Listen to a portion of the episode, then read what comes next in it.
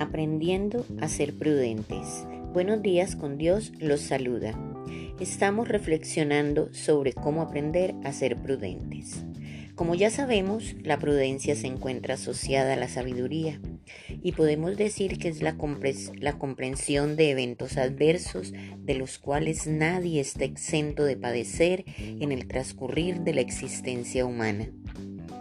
El aprender a ser prudentes nos enseña a no emitir informaciones y comentarios no pedidos, que deben guardarse con mucha discreción y no dar rienda suelta a nuestros impulsos sin evaluar las consecuencias que la imprudencia puede ocasionar, pues no solamente se ve afectada la, la imagen de quien habla sin precaución ni mesura, sino que se hiere el sentimiento de quienes sufren el rigor de una determinada calamidad.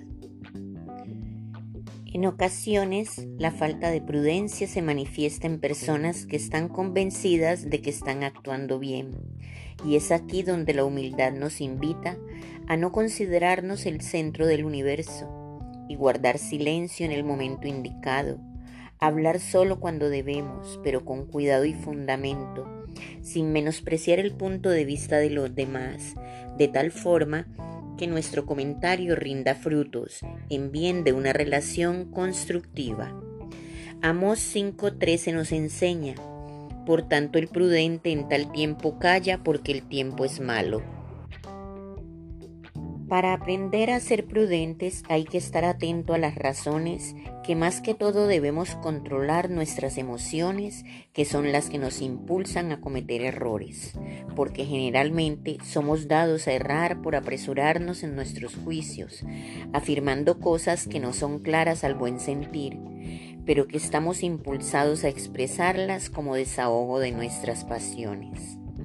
Un acto prudente tiene como base las palabras y los hechos acertados que ennoblecen a la persona, donde se aprecia más la sabiduría que la astucia, porque no es tanto la facilidad de las palabras, sino la calidad y la sutileza para conseguir un valioso resultado.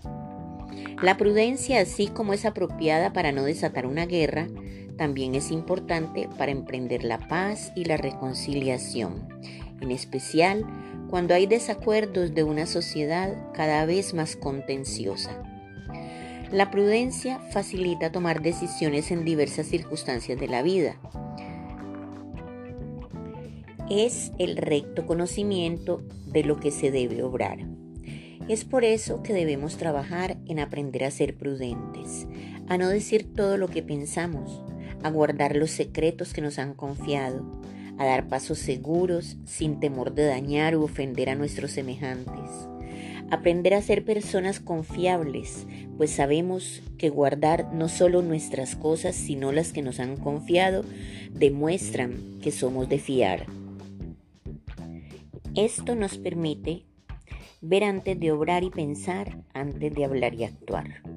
Cuidemos de que no perdamos la confianza que ha sido depositada en nosotros. El silencio muchas veces vale más que mil palabras. Que Dios los bendiga.